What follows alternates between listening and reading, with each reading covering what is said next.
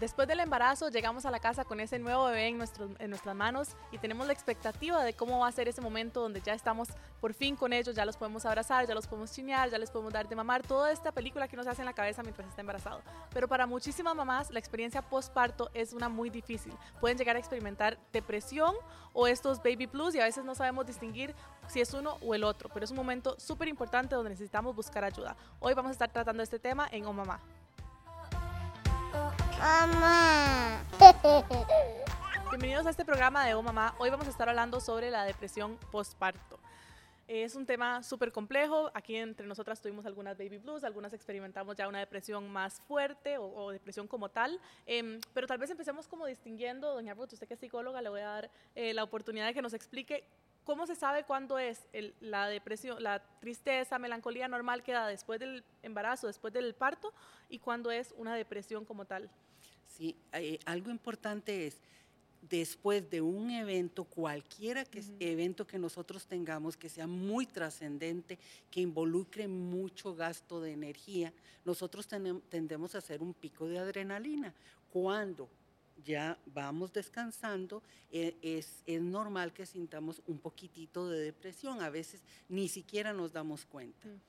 Eh, muchas mamás y papás regresan felices, piensan, bueno, ahora sí, felices a la casa, pero de pronto sienten ese, esa, esa melancolía, ese, de pronto se sienten un poco tristes y, caramba, y pensando, pero no debería estar yo feliz y, y, no como que, ay, tengo sueño, ay, ya lloro otra vez, a quien le toca, y mire, ya huele, y entonces hasta se sienten mal, culpables. ¿Por qué? Porque, caramba, deberíamos estar saltando y no, pero es parte, es parte normal de después de un parto.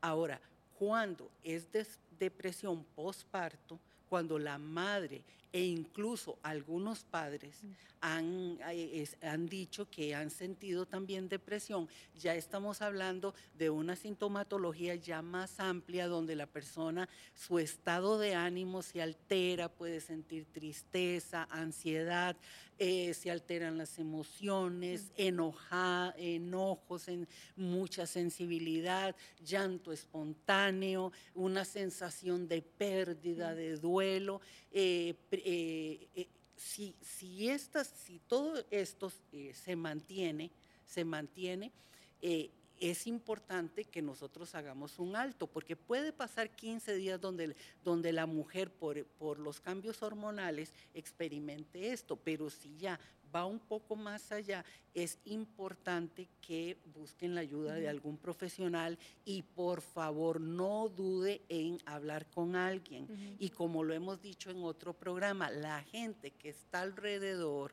tenga paciencia. Y cuando tenga algo bueno que decir, dígalo. Y si no es tan bueno, pues ore ¿verdad? Nada más ora en silencio. ¿Por qué? Porque en este momento la pareja, la, familia que está ahí fortaleciéndose, aprendiendo a estar ya los, los tres, los cuatro, a veces los cinco juntos, pasan por muchas situaciones. Y la mujer, especialmente la mujer, el, los cambios hormonales, eh, es muy común esa, esa depresión que puede Incluso hay casos donde se habla que, gente que ha tardado un año, son los menos. Ahí ya estamos hablando que la, familia buscó eh, apoyo psicológico, médico, que ya se le dio algún estabilizador de la personalidad, que algo, y nunca nunca tomar algo que otra persona te recetó. Por favor, siempre busque la ayuda de un profesional, un terapeuta, un psicólogo, alguien que camine con usted y que le pueda ayudar. Yo, Mary, me encanta este tema porque yo definitivamente pasé depresión postparto, me di em, con mi hija Martina cuando tenía, bueno, cuando Martina nació, eh, obviamente yo sentía esta angustia, esta ansiedad, así fue como se me manifestó a mí personalmente la depresión postparto, lo cual para mí fue mucho más difícil identificarlo porque no era que lloraba, yo no era que estaba triste, yo nada más andaba como en un estado automático y alerta completamente, o sea, sentía que se me iban a morir los chiquitos, sentía que me iban a robar los chiquitos, sentía que eh, se iba a caer y como se iba a caer se iba a desnucar, o sea, todos los peores, los, los peores pensamientos, esos pensamientos eran los que vivían en mí normalmente. Entonces, yo no vivía triste, vivía alerta. Ese era, mi, ese era mi, mi sentimiento. Obviamente, como yo no sabía que la depresión postparto se podía manifestar de esa manera, yo no la detecté a tiempo y duré seis meses hasta que llegó un momento donde mi estado, mi mente estaba tan, tan, tan, tan, tan congestionada, ¿verdad? De, estrés y demás y de ansiedad, que yo pasé 10 días sin dormir, pero cuando digo sin dormir era que verdaderamente me acostaba y era, o sea, de todo. O sea, literalmente pasaba de todo por mi mente. Yo le tenía miedo, no miedo, era, ya sabía que cuando venía la noche era el peor momento de mi día, ¿verdad? Entonces fue muy duro porque aparte cuando yo comentaba con algunas personas me decían de caro ore, pero es que lloraba, o sea, créame que yo las, las 12 horas que me trataba de dormir, yo oraba y le pedía a Dios que por favor me ayudara y literalmente lo que hay que entender es que aún siendo cristianos y aún pidiendo esa ayuda de Dios, hay desbalances químicos que necesitan ser tratados con ayuda profesional y está bien. Entonces, ¿por qué me voy a esto? Porque obviamente mi primer sentimiento cuando me dijeron, Caro, tenés que ir a un psiquiatra, ¿verdad? Cuando llegó la doctora y me dijo, tenés que ir a un psiquiatra, yo dije, soy pésima cristiana. ¿Verdad? Dios no me está ayudando, soy pésima cristiana, esto tengo que depender yo del Señor, eh, cómo yo estoy en esta posición si yo soy cristiana, soy una mujer que confía en Dios, Dios me puede sanar. Y estaba tan desesperada que acudí al psiquiatra y efectivamente empecé a tomar pastillas y en el momento que empecé a tomar pastillas, lo que Dios me dijo a mí, que tal vez es una palabra poderosa que se los pueda dar a ustedes, fue, Caro, las pastillas son la curita. Usted tiene una herida que va a trabajar conmigo. ¿Ok? Pero te estamos poniendo la curita y te estoy tratando con, el medicamento mientras tanto, mientras nosotros vamos a fondo a trabajar y a sacarle la espina que hay ahí. Y así ha sido durante todo este tiempo, o durante el tiempo que tomé medicamento, así ha sido este proceso, porque ha sido un proceso donde he tenido que trabajar muchísimas cosas con Dios, que me ha dado muchísima, me he dado cuenta de que verdaderamente Dios quiere. Eh, que yo tenga, sienta empatía con estas mamás también, que, que, las entienda, que sepa que efectivamente eh, hay momentos donde hay mucha angustia, mucha, mucho dolor, donde el cerebro se activa de manera automática porque hay heridas del pasado que tal vez no se han sanado. Eh, y ha sido un proceso largo, ha sido un proceso eh, donde he tenido que trabajar mucho con Dios, obviamente con consejería espiritual. O sea, esto no es simplemente uno a uno con Dios, sino que he tenido que ir donde una consejera espiritual, a estar trabajando, a estar hablando y de igual manera al mismo tiempo con, con, con, las pastillas hasta que poco a poco me han ido podido soltar las pastillas y he podido ir viendo la mano de Dios. Sin las pastillas yo no hubiera podido trabajar porque mi cerebro estaba demasiado alerta, mi cerebro estaba en automático diciendo hay que sobrevivir, tiene que defender, tiene que estar alerta porque en algún momento va a venir algo trágico a su vida. Y así también se puede vivir una depresión postparto. No necesariamente tiene que ser en los momentos donde estás agotado y, y llorando y desesperado porque, ¿verdad? O sintiendo tristeza o, que no querés. demasiado sin salir de la cama. Claro, porque cuando yo me acuerdo una de las palabras que ahora se estaba contando antes de que yo llegué donde mi familia y le dije, yo estoy pasando o, o me acaban de diagnosticar que tengo depresión postparto y una un familiar lo primero que me dijo fue, ¿eso significa que no, no has logrado tener conexión con Martina o que no quieres a Martina? Y yo no, yo amo a Martina con tanto que literalmente no quiero que se me muera. O sea, yo me acuerdo que yo le ponía la manita a Martina y a Marcelo para ver si estaban respirando en las noches. O sea, era de verdad todo el día pasaban cosas negativas por mi mente. Mm. Y básicamente una de las cosas más lindas que me queda a mí de haber de pasado por depresión postparto es que Dios estuvo conmigo durante todo ese proceso caminando a mi lado porque me quería ser una mejor mamá para mis hijos, porque tenía que sanar yo tantas cosas que me, hizo como, me, me, metió como en una licuadora y me empezó a sacar absolutamente todo, las cuales trabajé un montón para hoy poder ser una mejor mamá para mis hijos porque Dios, permití que Dios trabajara en mí.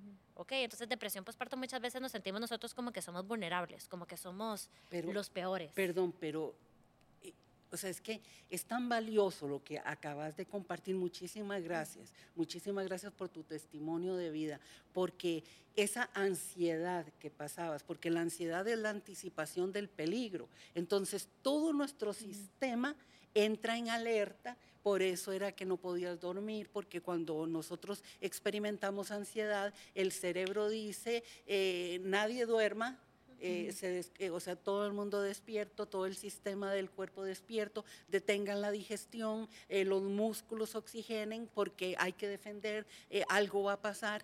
Y tenemos que entender que la depresión puede dar ansiedad y puede, puede darle a una persona que tal vez esté con esa ansiedad y lo que hace es meterse debajo de las cobijas en posición fetal sin hablar, sin expresar. Y por favor, necesitamos nosotras validar nuestros sentimientos, validar lo que vamos vivenciando y necesitamos validar lo que las personas a nuestro alrededor sienten. No es pecado que un cristiano se deprima, se deprime. Todos nosotros podemos deprimirnos, tenemos el derecho y yo creo que todo ser humano se ha deprimido. En la Biblia me puedo encontrar cantidad de personajes bíblicos que han pasado por depresión. Jeremías, Jeremías dijo, maldito el día en que nací, ¿por qué me quiero morir? Y uno dice, el profeta Jeremías, hablando así, el profeta Elías se puso debajo de una palmera y dice que deseaba morirse deprimido. Y así podemos ver hasta que llego al personaje principal que quiero enfocarles, que dijo, siéntense aquí mientras yo oro. ¿Por qué? Porque estoy deprimido hasta la muerte. Me, me- está la angustia que me invade, que me siento morir. Wow. Marcos capítulo 14, y fue Jesús que lo dijo en Getsemaní. Me invade una angustia que me siento morir. Tengo ganas de morirme, porque en ese momento él estaba anticipando todo lo que le iba a pasar, todo lo que iba a sufrir. Estaba sufriendo ansiedad ansiedad y entonces dice que, que era tanto que hasta que llegó en un momento de, de- de vaciamiento total que él dijo, "Eh, Padre, está bien, que se haga tu voluntad. Pero era específicamente con Jesús. Pero nosotros a veces, una persona nos dice que está deprimida y pensamos que es mala cristiana, que no ora bien, le recetamos, le recetamos oraciones, versículos bíblicos y tal vez pidiéndole permiso a la persona le podemos decir, ¿te puedo abrazar un rato? Podemos compartir, podemos hablar y si la persona, si la persona necesita eh, trabajar con un equipo inter- interdisciplinario, con consejería, con médico, con psiquiatra, no es pecado. Dios dio la medicina. En Jeremías dice, te enviaré medicina para sanar tu herida.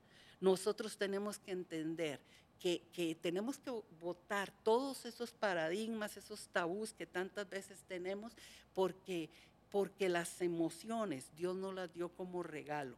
Y con las emociones es que, es que pasan todos estos momentos, como, como ustedes estaban, eh, estábamos hablando hace un momento. La depresión puede tener resultados muy nefastos en una persona. Una persona deprimida tiene que contar con el apoyo y el acompañamiento de todo el grupo familiar.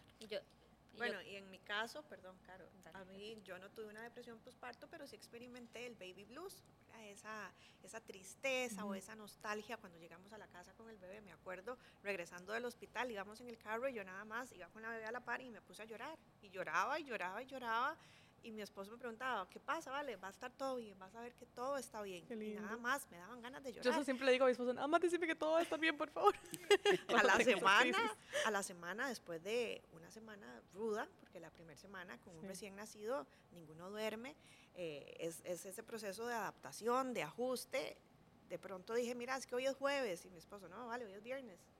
No, hoy es jueves, no, vale, y me ataqué a llorar, así como si no hubiera un mañana, como si me hubieran dado la, noti la peor noticia del mundo. Y bueno, tal vez no fue una depresión, pero sí fue un desajuste ahí a nivel hormonal que me duró una semana y media eh, como máximo, si mal no recuerdo, y es algo normal. Tu cuerpo ha producido hormonas por nueve meses, Sí. nace el bebé, hace un frenazo hormonal y de pronto uno se queda como, wow, y, y, a- y si le sumamos a eso la privación de sueño, lo de estarse despertando cada dos horas y media, tres horas, si tenés una herida, no, no funcionas igual, hay que estarse levantando, si tuviste un parto natural también. ¿verdad? Hay mucho que sanar. Es como, por ahí leía que cuando uno tiene un bebé es en la única eh, interven- eh, la única cirugía por la que pasas en las que al día siguiente esperan que estés cuidando de otra persona. Sí. Generalmente en una apendicitis a vos te chinean y te miman por las próximas semanas. Uno tiene que llegar a atender al Sí. bebé, ¿verdad? Entonces es mucho cambio, es mucho y es normal que nos sintamos así. Hay mucho cambio, hay mucho cambio también a nivel, a- nivel familiar, ¿verdad? Porque pasás de ser dos personas, por lo menos a mí, en mi caso me dio con, con mi esposo, nuestro tiempo, a la hora que queramos, comemos a la hora que, no, que ¿verdad? Que, que queramos, jugamos lo que sea, vámonos a la playa inmediatamente, de un momento a otro todo cambia y ese, y ese equipo que antes éramos de dos, ahora se dividió, no se dividió, pero sí se dividió para cuidar a, a sí. otra persona.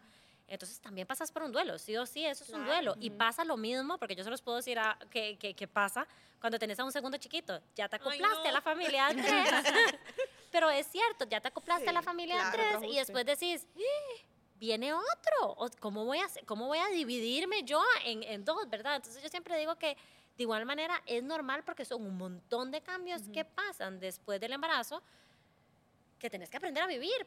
Es un cambio en tu vida completamente y tenés que ayudarle a tu cuerpo y ayudar a tus pensamientos y tus actos y todo a alinearse con el nuevo estilo de vida que tenés ahora, que es con un bebé en casa. Entonces, sí, la tristeza puede pasar, puede pasar la angustia, puede pasar la ansiedad. Obviamente el tiempo es lo que, lo que, lo que tenemos que fijarnos y si consideras que estás pasando por alguna depresión postparto, no sentir culpa, Ujú. no sentir que no sos buena cristiana, no sentir que, que está no algo sos- mal en vos, O incluso que no sos buena mamá. que no sos buena mamá. que esos muchos de los sentimientos, no es que mi bebé no está durmiendo, yo lo veo mucho como consultora en Mm. sueño, que me dicen, es que soy la peor mamá, lo hice todo mal porque el bebé no duerme, yo es que es normal, un bebé recién nacido se va a despertar, sus ciclos de sueño Ujú. son muy inmaduros, es normal, ¿verdad? Entonces uno ya empieza a, a- a- a tener pensamientos, no lo estoy haciendo bien, le estoy haciendo un daño a mi bebé, que, Ujú. que también son pensamientos normales que uno como mamá inse- en su inseguridad tiene y, y recordar que Dios tiene un plan, Ujú. esto es pasajero, es un proceso de adaptación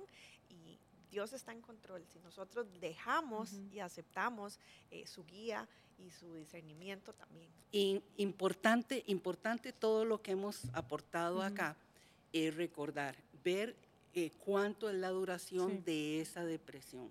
Porque si ya, eh, si ya pasa de dos semanas, es importante hablar con alguien. No te sientas mal de que, uy, ya dos semanas y ya llegué al límite. No, podría ser.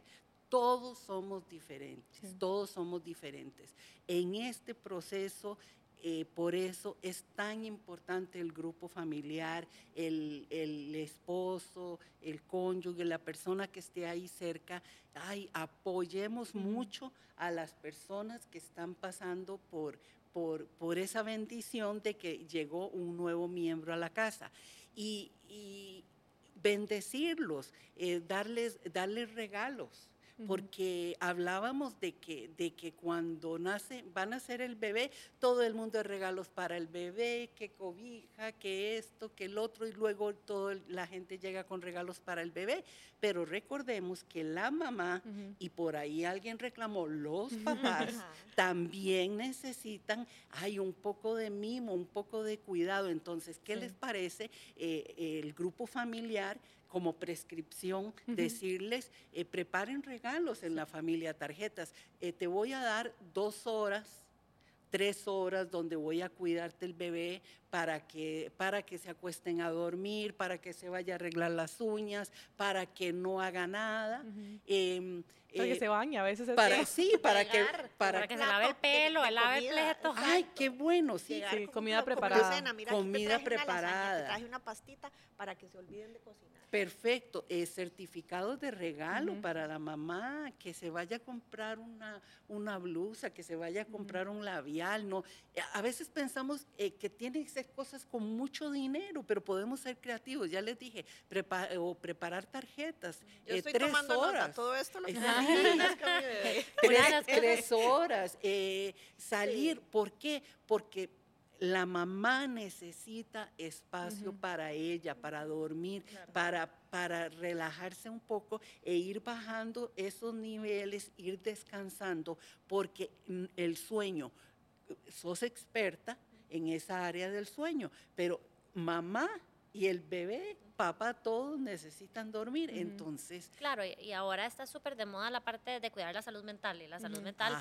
es importantísima, es la salud mental la que hace que nosotros podamos prevenir algún tipo de depresión o ansiedad y demás. Entonces, por supuesto que hay que hacer ejercicio, por supuesto que hay que dormir, hay que comer bien, hay que eh, verdaderamente tener ratos para uno, conectar con uno también. Y una de las cosas que por lo menos a mí, yo identifiqué que a mí me ayuda, es también conectar con otras personas, ¿verdad? Y qué lindo es poder sentarse con un grupo de amigas que no te juzguen, más bien como que vos digas, estoy agotada, de verdad, o sea, chicas, hoy no puedo, de verdad, hoy no puedo con Marcelo o no puedo con Martina y que alguien más te diga, yo he pasado por eso, yo te entiendo que estés aquí, que verdaderamente cuando uno se sienta vulnerable, la otra persona también te pueda entender y se siente igual y te pueda sumar. Esa fue exactamente una de las palabras que usó Vale ahora, de que busquemos a personas que te sumen. Qué cansado sentarse en una mesa y que alguien te diga que todo está perfecto, que no, que es que la lactancia fue perfecta, es que esto fue perfecto, para mí me fue súper bien en esto, para mí me fue súper bien en otro. Si no tienes algo como para poder ser empático con la otra persona, mejor quédate en silencio. ¿Por qué? Porque esa persona está abriendo su corazón, está diciendo porque cuesta decir a veces de que algo está eh, no de la manera como lo pintan, ¿verdad? Y es mejor recibir una palabra de aliento, una palabra de yo te entiendo, a mí me ha pasado lo mismo, a decir, ah, no, a mí con la lactancia me fue, ah, te fue mala voz, te fijo es porque eh, tuviste mala la agarre, ¿verdad? Entonces, claro, y también, qué importante, bueno, cuando tenemos esta, este individuo, esta persona que de pronto hace estos comentarios, te hace sentir mal y está bien también darse una pausa de, esa persona, hacer un break y decir, bueno, en este, momento, en este momento tal vez está incluso un familiar, ¿verdad? No, no nos vayamos a, a, una persona fuera de la familia, pueden ser también que haya alguien ahí que nos haga comentarios negativos, que nos esté restando y, y bueno, vamos a, a tomar la decisión también, tener la sabiduría de alejarnos un poco y decir, en este momento no me está aportando. Quizá más adelante. Exacto. Pero en este momento. si es alguien de confianza, también decirle a la persona. Yo siempre soy muy eh, defensora de eso, de poder hablar directamente. Y es algo como que también en la cultura latina y en la cultura tica, especialmente, no somos confrontativos para nada. Y entonces nada más nos alejamos de la persona y es mejor. Em, pero, o sea, deberíamos poder, si vieras que el otro día hiciste ese comentario y, me está afectando mucho. O sea, estoy muy vulnerable en este momento, me está afectando mucho. Entonces puedes evitar hacer ese tipo de comentarios más, porfa. Y si no puedes, creo que yo por mi salud me voy a alejar un ratito. Y, y, le damos la oportunidad a la persona de hacer el esfuerzo extra y tal vez ni se dan cuenta. Es que, es que uno está en un momento donde cualquier cosa eh, lo puede afectar bastante. Y al mismo tiempo, esto es súper valioso lo que decías, cuando uno cuenta, la estoy pasando mal en esta cosa, que no le digan, ay, yo, yo lo hice perfecto y uno se siente fatal. Eh, pero al mismo tiempo, a veces también creo que oímos más de la cuenta lo difícil que es. Y todo el mundo le dice, o sea, ay, van a tener bebé, aprovechen y duerma ahorita porque después no van a poder dormir nada. Ay, aprovechan y salgan porque ya después la vida va a cambiar demasiado. Y como que le pintan a uno una, un cuadro de que ser mamá es horrible, de que uno se pierde a uno mismo, de que uno ya no, no es una persona, de que uno ya está al servicio del otro por siempre y, está como un esclavo. Em, y algo que, que, yo cuando estaba embarazada, mi hermana me dijo desde el puro principio, me dijo, Mary, yo siempre que veo a una mujer embarazada o con un recién nacido, yo les digo, se pone más fácil. Cada día se pone más fácil. Para ver que cada, el día siguiente, literal, va a ser más fácil. Y así, y yo me sentía mucho así. A mí me dio también como una depresión ahí como de seis semanas. Fue un poquito más, o sea, no fue tan larga, pero no fueron las dos semanas nada más de los baby blues. Hablé con una psicóloga, me dijo, si esto sigue más, siga, siga viniendo, veamos si hay que medicarla. Al final se, se fue bajando y ya me fui sintiendo mejor. Pero, pero yo decía, o sea, de verdad que sí, cada día se va poniendo mejor. Y me acuerdo que después estaba en una cita de pediatra, que yo como de seis meses ya medio recuperada, em, y vi a una muchacha que estaba como, que se veía muy abrumada en la cita de los siete días, ¿verdad? O sea, con el bebé recién, recién nacido, y sentí mucho decirle, todo se va a poner mejor, es mucho más fácil, cada día se pone más fácil, y literal casi se me pone a llorar. Me dijo, ¿en serio? ¿Es en serio? Y yo, sí, de verdad, todo se va a poner más fácil, no se preocupe. La dormida, uno al principio dice, ¿cómo me voy a bañar? ¿Cómo voy a comer? ¿Cómo, ¿En qué momento, verdad? ¿En qué momento hago mis cosas básicas? Eh, satisfago mis necesidades básicas y, y, de verdad que después uno dice, ¿por qué me estresaba por eso? Ya ahora es tan fácil, ya como que uno se acomoda eh, y dar ese mensaje creo que es muy valioso también, Y también yo creo que en eso que estás diciendo también es el poder aceptar ayuda, porque cuánto cuesta muchas veces llegar y decir, necesito que me cuiden al bebé porque me necesito bañar bien. O sea, es que a veces uno se lava de aquí para abajo y en un segundo y, y, aparte, no literal, y aparte uno entra al baño y el bebé está dormido y uno escucha al bebé llorar. Entonces sale con, ¿verdad? Es algo, es algo impresionante. Entonces El poder pedir ayuda, el decir, por favor, necesito que alguien venga porque necesito yo cuidar de mí, que creo que es lo más importante. y, una, y yo que soy una persona que sí pasó por depresión postparto, sí les puedo decir que es importante cuidar esa salud mental. Yo actualmente tengo que cuidar mi salud mental con ejercicio, con alimentación, con agua, con tiempo para mí, con conexión, con, con, con dependencia de Dios, porque si no, posiblemente puedo volver a caer en algún momento de ansiedad. Y entonces, sí es importante que nos cuidemos nosotros y que también tengamos más adelante la oportunidad de poder cuidar también la salud mental de nuestros hijos. La salud mental es un tema que tiene que hablarse abiertamente. La salud mental es algo que la gente le suele dar muchísima pena decir. Hay mucha gente que le da pena decir que tiene depresión, hay mucha gente que le tiene pena decir que, es, que tiene bipolaridad o que tiene cualquiera de las cosas. Esto es algo real. Eso es algo que tiene que quitarse el tabú y es algo que nosotros como sociedad también podemos ayudar a estas personas porque no está mal que estés así. Te quiero ayudar, ¿verdad? Te quiero ayudar, quiero estar ahí para vos, quiero que, quiero que, que estés mejor, cómo te ayudo, cómo te acompaño.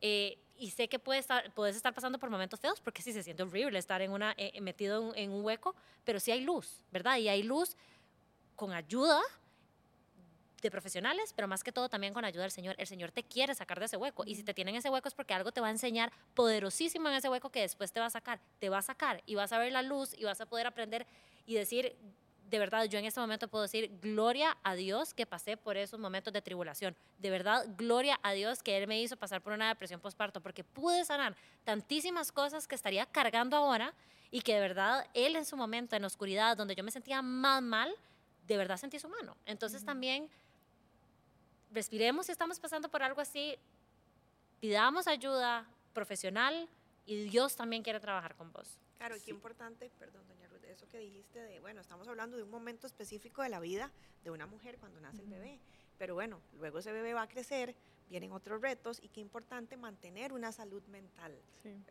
sana, estarse yendo a, enderezado de pintura, como digo yo, ¿verdad? Estarse dando chequeos, así como vamos al dentista cada cierto tiempo, cuando nos hacemos exámenes de sangre, la salud mental, muchas veces le restamos importancia y no, es casi igual de importante que nuestra salud física. Muchas veces nuestra salud física se ve afectada por la salud mental. Ahora vemos noticias terribles de, tiroteos en escuelas, eh, de masacres. Y bueno, ¿qué pasó con la salud mental de esta persona? ¿A dónde estaban eh, los psicólogos, los psiquiatras? ¿Cómo, ¿Cómo podemos ayudarles? ¿verdad? Yo creo que el tema de salud mental es súper, súper, súper importante de no solo en este momento de depresión postparto cuando nace bebé, sino a lo largo de la vida, de incluso nuestros hijos estar muy alertas a, cambios en su comportamiento ya cuando están más grandes. Y Meli, que no quiere decir que porque estés pasando por, por una depresión que quiera decir que no, tengan, no tenés a Jesús en su corazón, que es una de las cosas que por lo menos a mí me atormentaba, como yo decía, pero pues yo tengo a Jesús en mi corazón, porque es que, porque no, porque no, pero, pero ahora, pero ahora por eso yo quise decirlo, o sea, es que no, es, pecado, y lo que estábamos hablando, eh, rescato ahí importante, o sea, no tengamos eh, reparo, si necesitamos ayuda, pidámosla pidámosla. Hay, hay cantidad de gente a la que podemos acudir. Quizá en un momento acudiste a alguien y alguien te dio, te dijo algo que te desanimó, te descalificó, te hizo, satanizó el momento, ¿verdad? Y entonces uno piensa, ay no, mejor no busco ayuda. No, buscar ayuda y hablar, decir las cosas, cómo me siento y hablar directo. Escuché un grupo de hombres hablando y decía que es que a veces las mujeres cuesta un poco interpretarles qué es lo que quieren decir, pero no, no, no, no, seamos directas, hablemos, o sea, me siento mal, me siento, siento eh, o sea, necesito ayuda, eh, necesito tomar un tiempo para, para ir y sentarme en el jardín de la casa o necesito ir y acostarme, dormir, dormir mil horas porque, porque siento que estoy cansada, pero hablar. Y un punto importante de lo que hemos tocado es no permitir que alguien no profesional te diagnostique ni autodiagnosticarte he hablado con mucha gente que agarra y entonces como ahora todo se puede googlear, entonces la gente, y, la verdad que todo lo hemos hecho, ¿verdad? Nos, nos, nos autodiagnosticamos y entonces empezamos a, pensar, a pensar más allá de la cuenta. Si hay una situación que estamos viviendo, entonces hablemos, hablemos y hablemos con alguien que nos pueda guiar. Si necesitamos un profesional, lo busquemos. Y, y si estamos metidos en ese hoyo, en ese hueco, que, está, que, estabas, que estabas describiendo, porque cuando uno está en depresión es como se siente, y lo describe muy bien el, el, salmista en el Salmo 40 cuando dice, con paciencia esperé que el Señor me ayudara, y Él se fijó en mí y oyó mi clamor. Mm. Me llama mucho la atención la palabra clamor ahí, porque en el original eh, se refiere al chillido, al grito de un pájaro agónico. Y a veces cuando uno está deprimido no tiene ni ganas de hablar, son chillidos, son así. Y no importa si de esa forma le hablamos a Dios, Dios nos va a escuchar. Dice, y Él me sacó del foso, del hueco, de la desesperación, del lodo, del fango.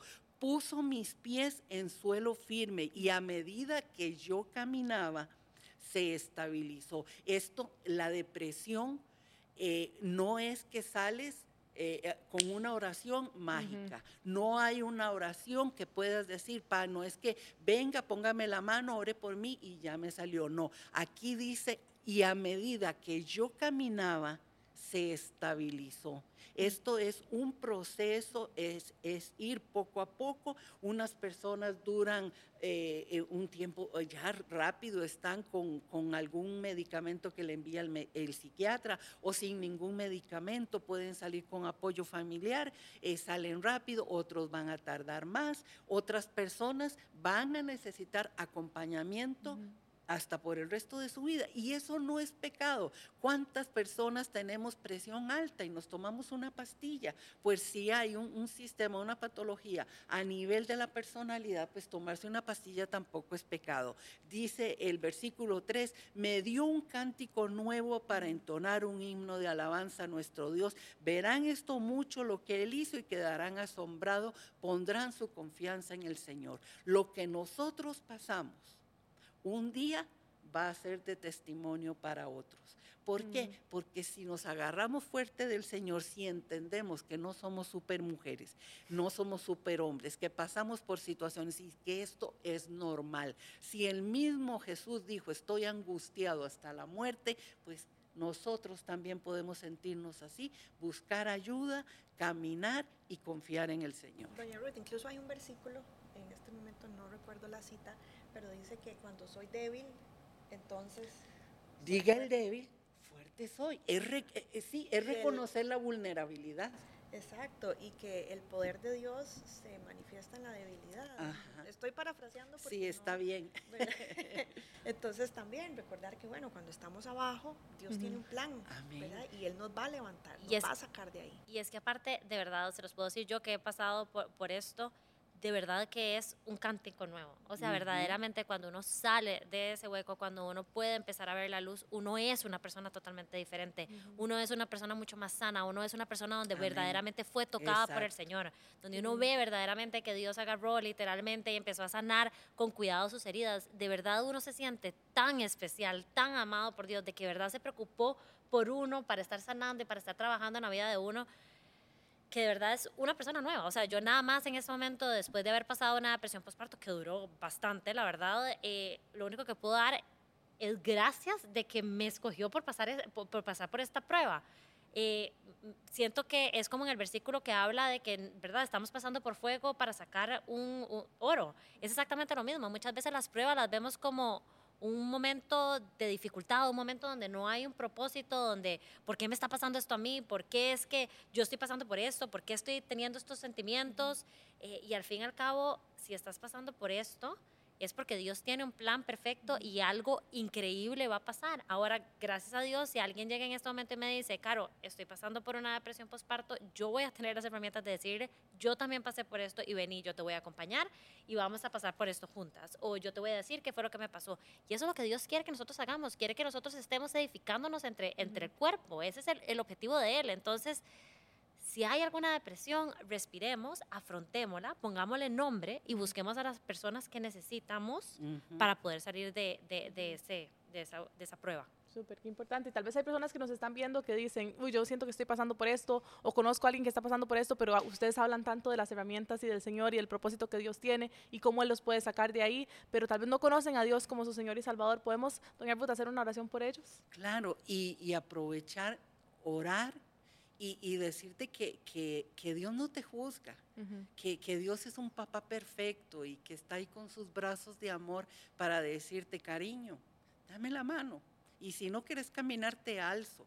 Y caminamos, caminamos juntos hasta que estés fuerte y salgas adelante. Mm. Oramos, mi amor, sí. Ahí donde está, porque yo sé que el corazón de muchas personas que están mirando el programa está ahí hecho como un puño. En el nombre de Jesús, el Señor está ahí. Padre, en el nombre de Jesús, venimos poniendo, Señor, cada vida, Señor, cada vida, Señor, que está escuchándonos, que está viéndonos, Señor. La estamos poniendo en tus manos, estamos pidiendo, Señor, que tu amor les inunde, que tu amor les llene y que en este momento puedas tomar la decisión y decirle, Señor, yo te entrego mi vida, yo te entrego mi corazón. Yo te entrego ese corazón que parece que está roto, que está deshecho. Te entrego, Señor, en este momento todas mis emociones que están por el suelo. Señor, te entrego mi vida aún sintiéndome ahí en ese hueco, en ese dolor que me siento. Señor, yo extiendo mi mano y te digo, Señor, ayúdame. Sé que tú me entiendes porque si tú Jesús dijiste que estabas angustiado hasta la muerte, yo sé que me entiendes, así me siento, pero en este momento te acepto como mi Señor y te pido que me ayudes, que me des la mano para salir adelante. Voy a empezar a dar pasos, a caminar por fe en el nombre de Jesús. Amén y amén. No solamente esto, sino que te recomendamos habla con alguien, no te quedes sola, no te quedes solo. Una depresión necesitamos gente que nos acompañes. Busca a alguien cerca tuyo, un consejero, busca ayuda profesional y la buena noticia es que esto es temporal. Vas a salir. Como decía Meli, todo va a estar bien. Dios está al control. Amén. Muchísimas gracias. Y si hiciste esa oración por primera vez, queremos escuchar de ti, queremos que te acerques a una iglesia, como dijo doña Ruth, puedes ver los recursos que, tenemos aquí en pantalla eh, y sepan también que Dios es el más interesado en que, en que salgamos de esa situación si estamos en una depresión. Y también recuerden, lo más importante, darle regalos a las mujeres apenas acaban de tener el bebé.